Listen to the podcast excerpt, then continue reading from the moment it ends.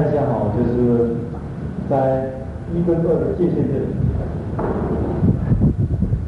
我们往上看，佛灭这个有一个这个说法，或许三八三，或许十八十两种说法。不过不管怎么样，大家要记住的就是，所谓佛经并不是佛。佛灭度以后，弟子觉得有必要把他一生的原最重要的教导，大家共同肯定一下哪一些是佛所教的，所以是佛经过阶级。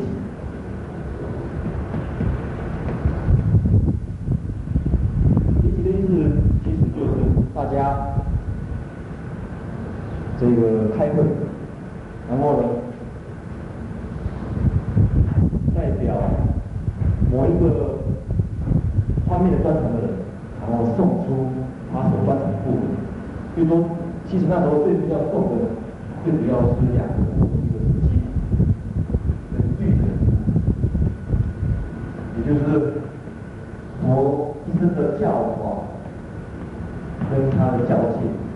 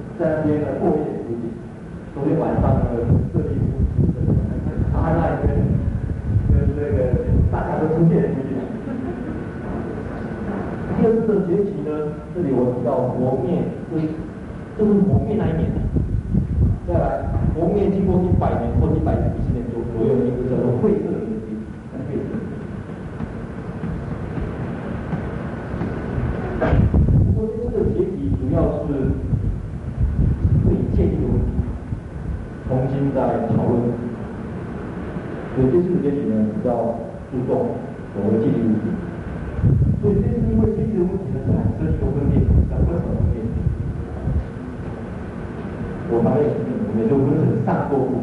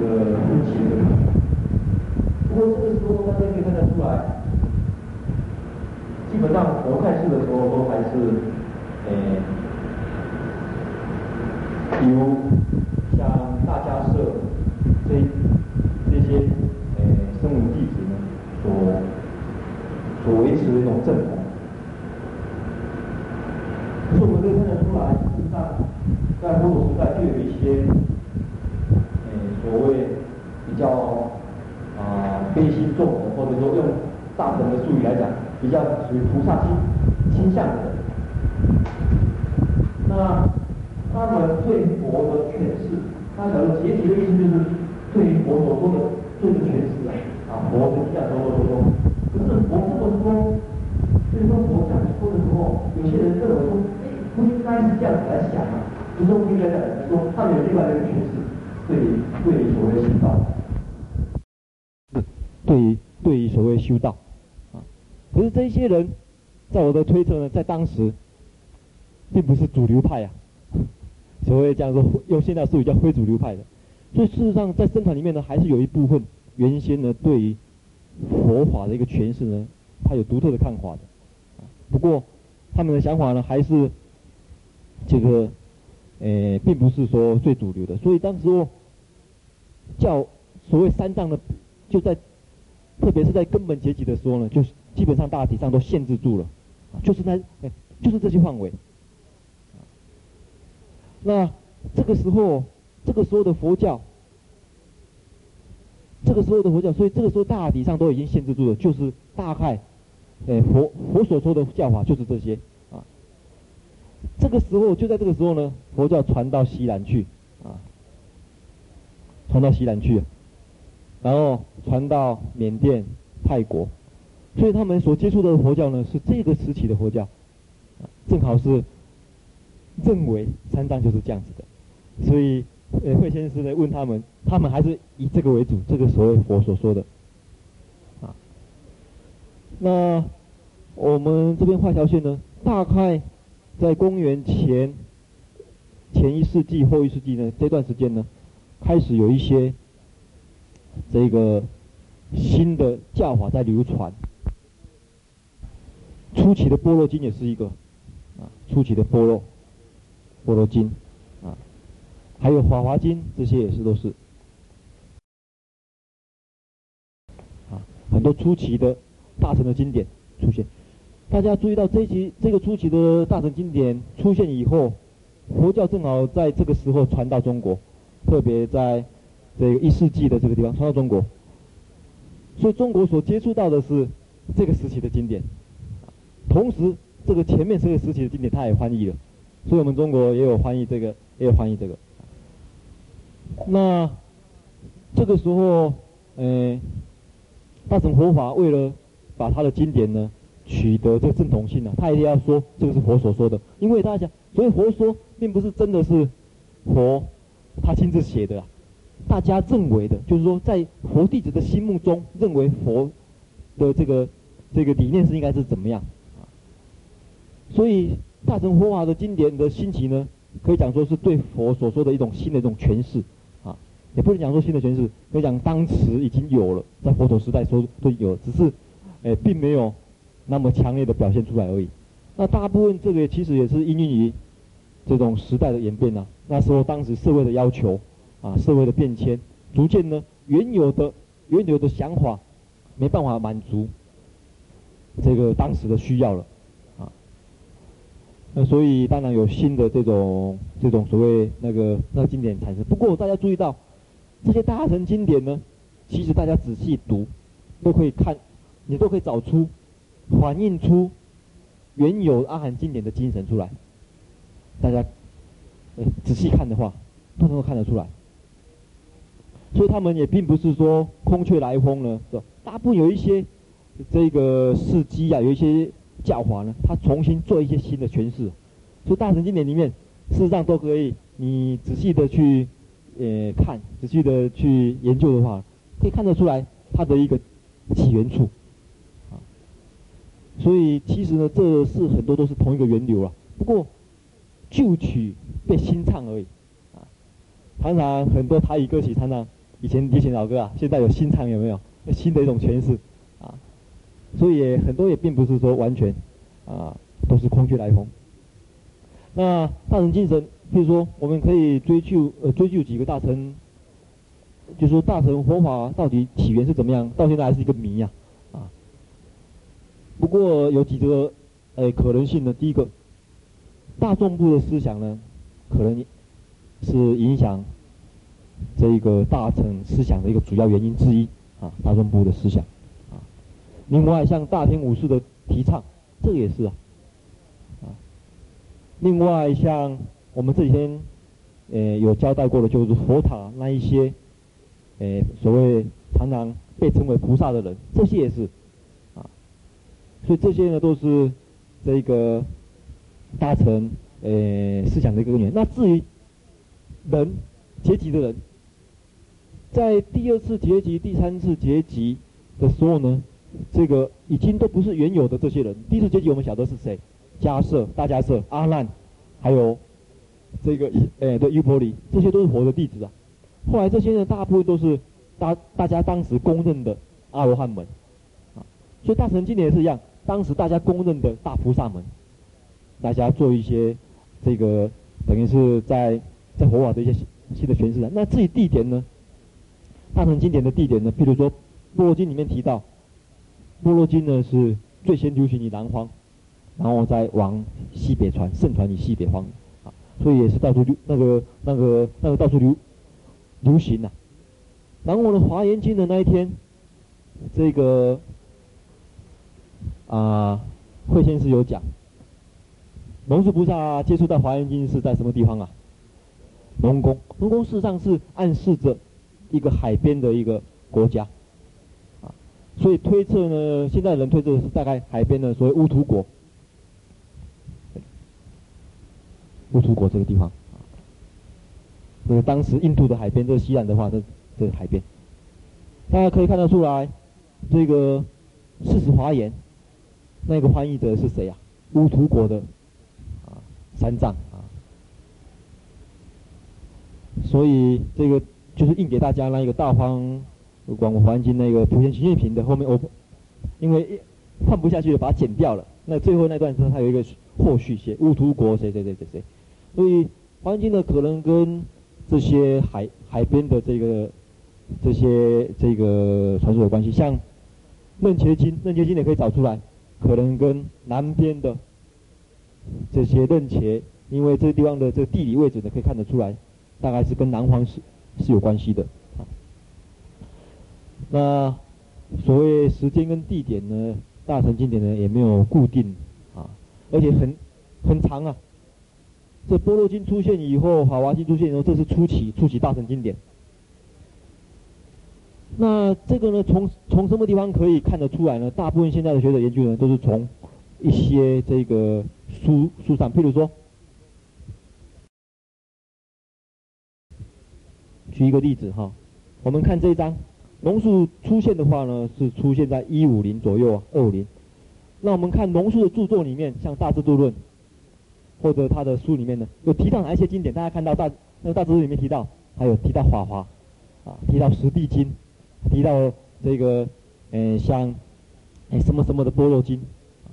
所以我们可以推断，在龙树的时代已经有这些经典了，啊，已经有这些大乘经典。可是龙树没有提到一些。有一些后来的经典，像《解深密经》呐，啊，或者这个比较这个这个这后期的经典，那可能说啊，龙树以前，啊，还没有这些经典。那解深呃那个《解深密经》什么时时什么时候才开始被提到呢？啊，譬如说，在第这个反过来呢，就是讲说大乘的发展到中期的时候，这是初级大乘呢，中期的时候呢，像古卓啦、世亲这些人，啊，所以也比较晚了。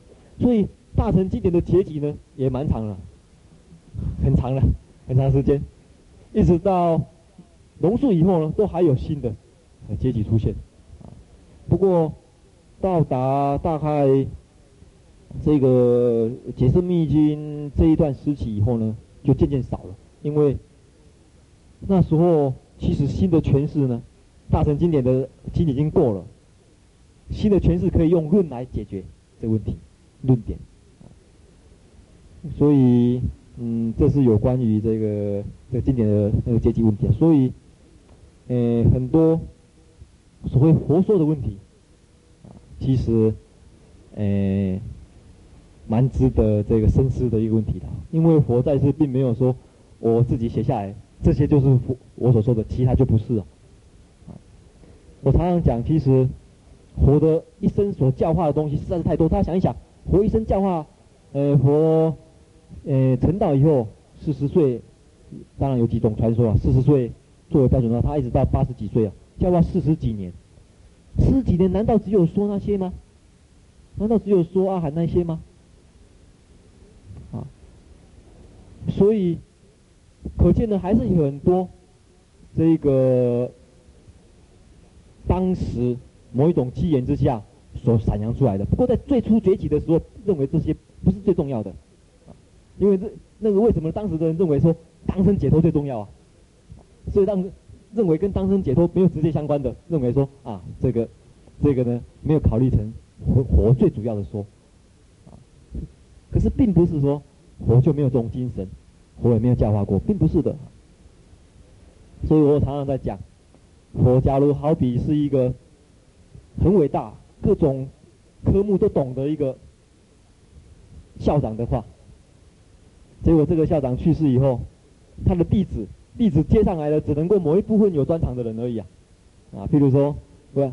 他一个弟子当时接的人是文学院的院长，这个文学院院长他只是文学院比较强而已啊，啊，不像那个原有那个校长真的是上通天文下通地理，每个都讲。文学院院长当家了，当然他认为这我们这学校呢以文学院为主来办了，其他的这个可能呢这个被被称为叫非主流派啊。可是这个学校办办办办办办到最后，没办法迎合新的需要了，啊，迎合新的社会的变化适应要求了，就办得越来越差了，啊，这个时候有一些其他学院的人认为说，应该呃起来呢重新提倡原有啊被遗忘的这些精神呢，啊，所以这些原有的这个有时候这个新起来的人呢，他们就认为我们这个叫大乘。啊，就讲原有的变成被变成小小的原因了，啊，那原有的当然讲说你们这些这个非主流派的，怎么可以讲说是佛说的呢？佛说的经典，因为当时他们已经限定就是呃那个就是这些了，啊，所以这一些所谓历史上的问题呢，有时候了解一下，或许比较能够了解整个佛经典，哎，或者那佛教经典的这些源流问题啊。好了，讲的太长了。让大家再继续讨论其他的问题好了。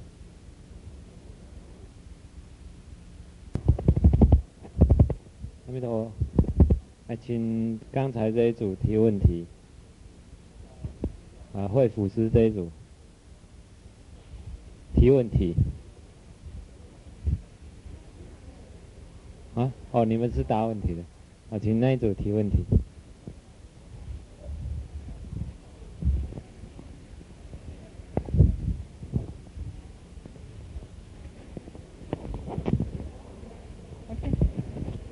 呃，法师各位学长好，我们有三个问题啊，呃，容不容许我们来请教三个问题？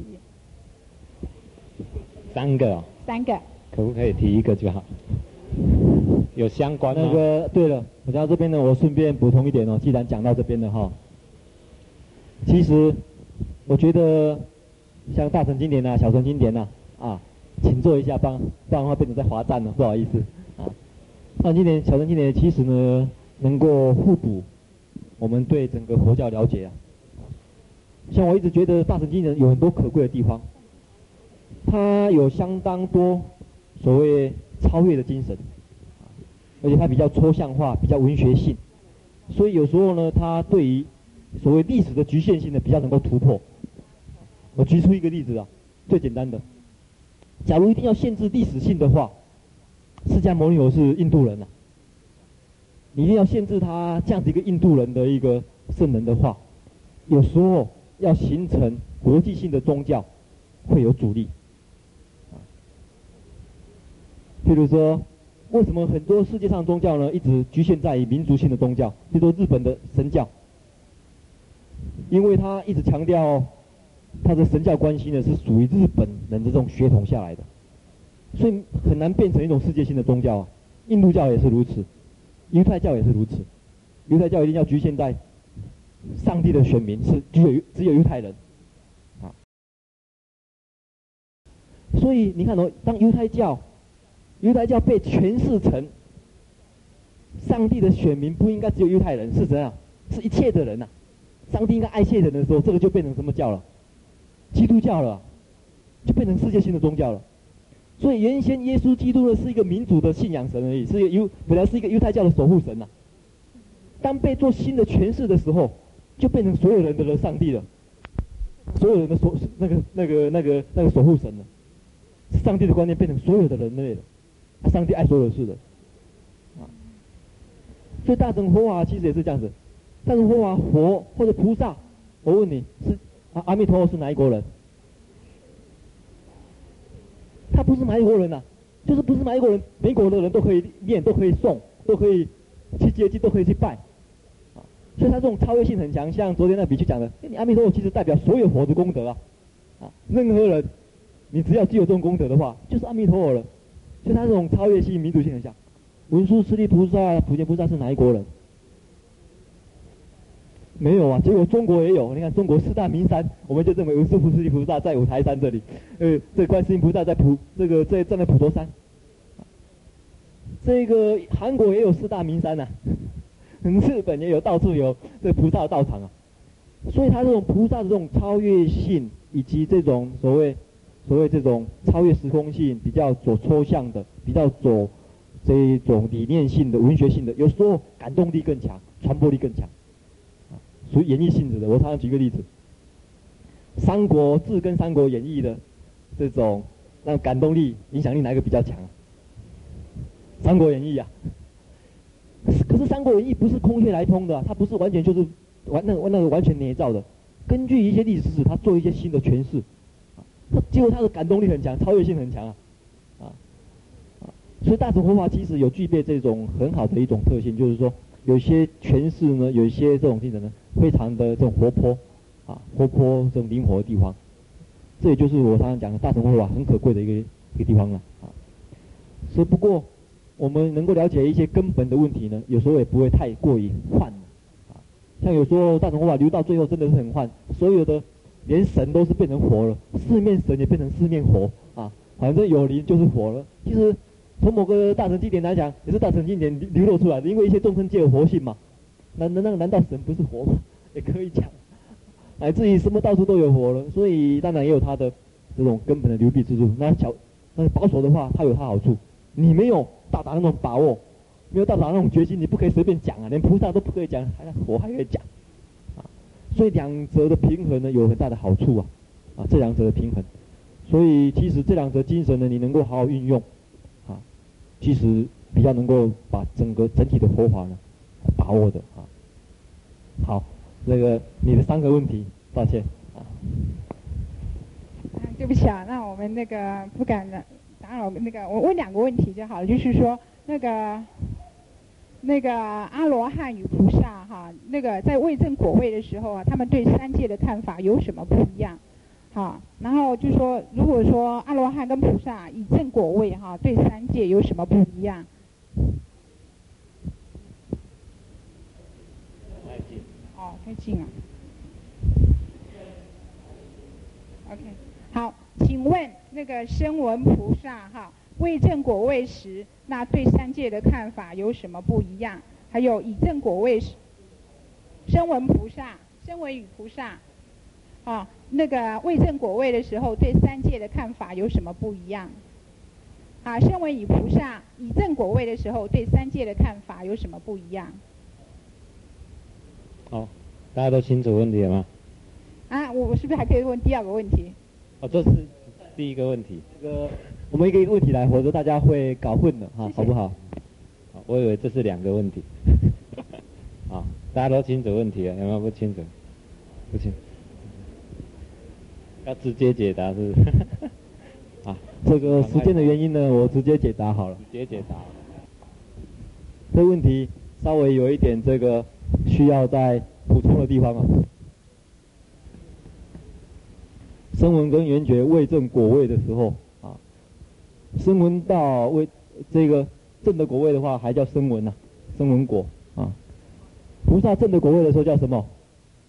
佛啊。所以这个问题第二个问题应该改成声闻果，声闻呢跟佛对三界的看法嘛，对不对？哎。三界的问题，其实这个问题呢还要再修改一下，因为对三界的看法呢都一样，都是三界啊，都是一二三，然后欲界、色界、无色界都是一样的，应该改成呢对生死跟涅槃的看法，对生死的看法，是不是这样比较好呢？不然的话，对三界的看法。那那个慧明师，我们想问的是哈，不是说成佛，我们说。第二个问题是说，呃，那个附带那个，就是说菩萨哈登地的时候，只是登地的时候还没有成佛，菩萨登地那个以声闻登地，哎，呃，以声闻证阿罗汉果对三界有什么？那登地的话，你声闻要比较要要你要比较哪一个呢？因为声闻也是很多啊，你登地的话一定要比较的话，一定要比较出国，这样才公平呢、啊，对不对？是不是？出国。哎，对对对，这样才公平啊！否则这个不公平，对不对？你登地来跟他四国比较，啊，相当的位置来比较，好，一样的生活的，那是不是对生死的看法比较好呢？包括对三界的看法一样啊，一二三啊，都一样的，不会变成四界，也不会看成五界，也不会看成两界。其实都是，其实差别就是对生死涅槃的看法而已啊。根本来讲，其他大同小异，对生死涅槃的看法而已。呃，我们这几天可以感受到，所谓生闻乘，最重要的目标是要赶快了生死，这生死可怕，生死的可怕，重要目标就是了生死，啊，这是对生死的看法，所以当他挣到挣到果位的时候，他很高兴呐、啊，证得出国的话，最长最长七生。快的话，当生可以，当他当生就可以成就，啊，挣得出国的话，快的话，啊，可以马上挣得出国，挣得出国以后，最后一生了，不来三界了，就不来三界了，啊，这个是一个所谓所谓怎么讲呢？是一个很 tricky 的问题，就是很很 tricky 的答案，就是怎么讲，很诡，就是在佛教里面，他那个经常讲，所谓。啊，那阿罗汉死后到什么地方去？啊，就就是涅槃的问题，因为他出三界了。你想一想，这个什么叫三界啊？因为这个三界，在这个经上有一个比喻，那三界其实就好比这个在大海里面，在海不是大在在这个河。在大海、大河里面的这些鱼呀、虾一样，它在山，在这个在这大海里面呢、然后呢，有一天呢，有一只，有一只这个青蛙啊，它两栖类的比较好。这个它长在蝌蚪，在蝌蚪的时候还在这个水里面，有一天变成青蛙了，跳上，跳上陆地了，看到陆地的状况。然后呢，这个跳到陆地的状况的青蛙呢，再回头，再跟那些鱼讲，他说：“我刚才跳到陆地去了。”那那个鱼呢，就跟这个青蛙问哦，陆地长得什么样子啊？你想，你想想他怎么给他形容陆地的样子？啊？他没办法体会到世界啊，他可能会问说，这个陆地呢，是不是呃，怎么讲比较好啊？啊？陆地，陆地的水是怎么样子啊？换句话说。完全不同的世界的一个状况，你没有经验过的，实在是都是多余的描述啊。所以佛经常对于涅槃的描述，大部分都是用否定的，不是这个，不是这个。你说的不是这样子，不是这样子，因为你发觉这个青蛙要跟他说明，只能够用不是而已。比如说，水没有，不是在陆地上没有水啊，那他就陆地上有没有什么啊？没有，不，还有没有什么啊？没有啊？有没有这个？没有，就是一只能用否定的方法让他了解另外一个从来他没有体会过的世界啊。所以对对涅槃的描述也只能够用否定的方法来描述而已，因为你从来没有经验过的了。你想想，你只要经验过的话，那就圣人了，一了百了了啊，不可能再有这种这种第二次的经验了。所以这是一点。那同样的，菩萨他对生死的看法呢，就比较不一样。他说生死很可怕，没有错。可是生死生死既然这么可怕的话，每一个人也都很可怕啊。每一个人也都很怕生死啊，应该是大家都能够远离生死啊，算是对生死的看法。我们再回头用那个比喻啊，最好了解的。这个要考试的时候，要考试的时候要准备，要你要应付考试啊，啊，你要应付考试，你要应付考试，这个有两种目标，有有那个两种人来准备考试，一种呢。他就是自己考好就好，考一百分就好。另外一个要使大家都考一百分呢、两个目标，同样都是要一百分的圆满的话，这个自己要考一百分的话比较简单一点呐、啊，自己的问题而已，自己好好读就好。你要是大家都考一百分，那就要会很长很长的时间呐、所以经常老师就是问，你读好了没有？为自己考一百分的人很容易就啊读好了。问这个菩萨，你读好了没有？我还没有读好。他说还没有读好，并不是代表说他没有时间去准备读好，就是说他认为他他的读好的定义是什么？让每一个人也通通读好啊。还没有读好。所以呢，这种人呢，他对于他，因为这个老师一定要要求一百分才能够不再考，你考九十九分还是要考。所以这种人呢，他怎样子呢？他不敢考一百分，考一百分就结束了，不能再考，没有考的权利了。所以这种人呢，他常常考试呢，这一个生平无大志，只求六十分呐、只要考六十分就好，考六十分就可以不堕恶道。考六十分还在考嘛？你有你有不断的在那个在考的权利，你有不断升职的权利，你就有不断的去跟那些考生接触。啊，一起读啊，啊，同事社啊，啊，然后一起读啊，所以他每次考，每次都没办法及格，并不是他没有能力啊，有几种可能性。第一个，他把很多时间去帮忙别人准备，所以事实上考不好也有可能。另外有时候他有时，哎，他有本领考好，可是呢故意留一分，每次都考九十九，啊，九十九也是不及格啊，嘛，也是不能出三界，还没有圆满嘛，每次都考九十九。就好，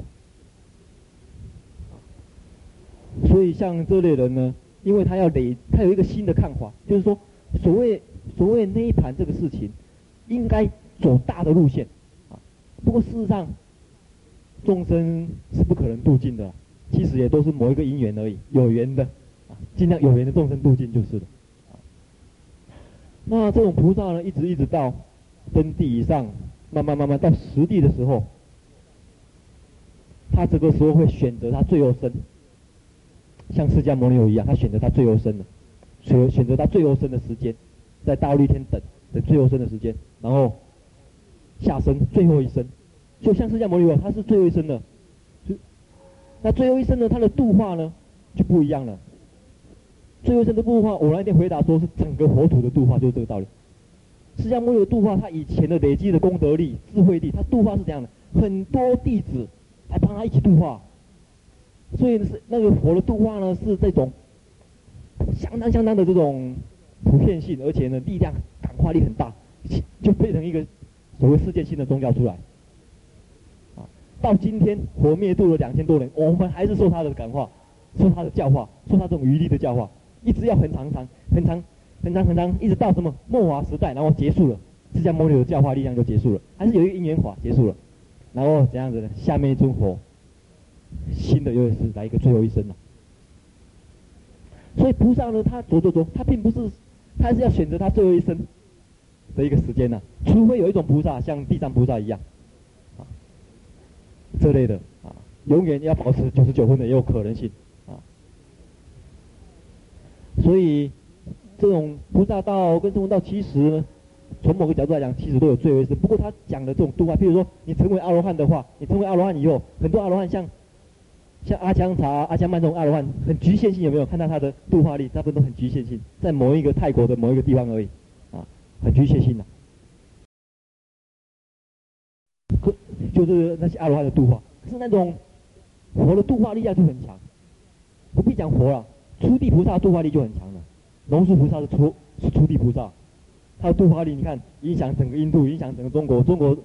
真的大乘佛教称为八宗之祖是龙树啊，他的这个这个这个影响力就层面下相当的强，啊，所以确实他累积的这种福德力呢，也影响他他他的这种教化力也是有原因的啊，因因为你不断的在生死里面，你看你跟多少人结结了善缘呐、其实这些生死呢是不断的那个那个那个结善缘，这一生跟华生在一起，跟华生约定怎样，这个来生要不要再一起来度的话。那个呃，像呃像我跟来像我跟华盛这个约定说，怎么样？当兵回来我们再来共同制作一次吧，制作一次的修学会，这个都是一种约定呐、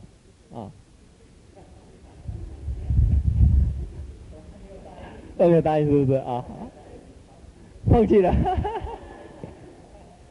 呃，所以在不断的轮回山在不是这个这个轮回生死里面，跟很多众生结很多善缘呐、然后这时候一出事的时候，赶紧一起出事，啊，一那个那种那种那种那种教化力就很强了，这个好比桃太郎一样，桃太郎他要去打那个魔鬼哦，想一想，他只要一出门就马上碰到魔鬼，就一个人打而已啊，他走了很长的路，那么首先碰到一只我忘记了一只鸡吧，啊，然后这只鸡怎样跟他鸡鸡怎样，然后再碰到一只猴子。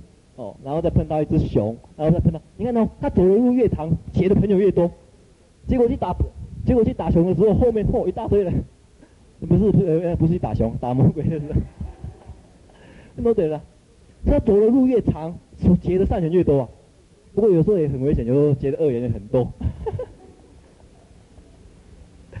这个走的路很长，结果很多人都到对方去打打你，呃。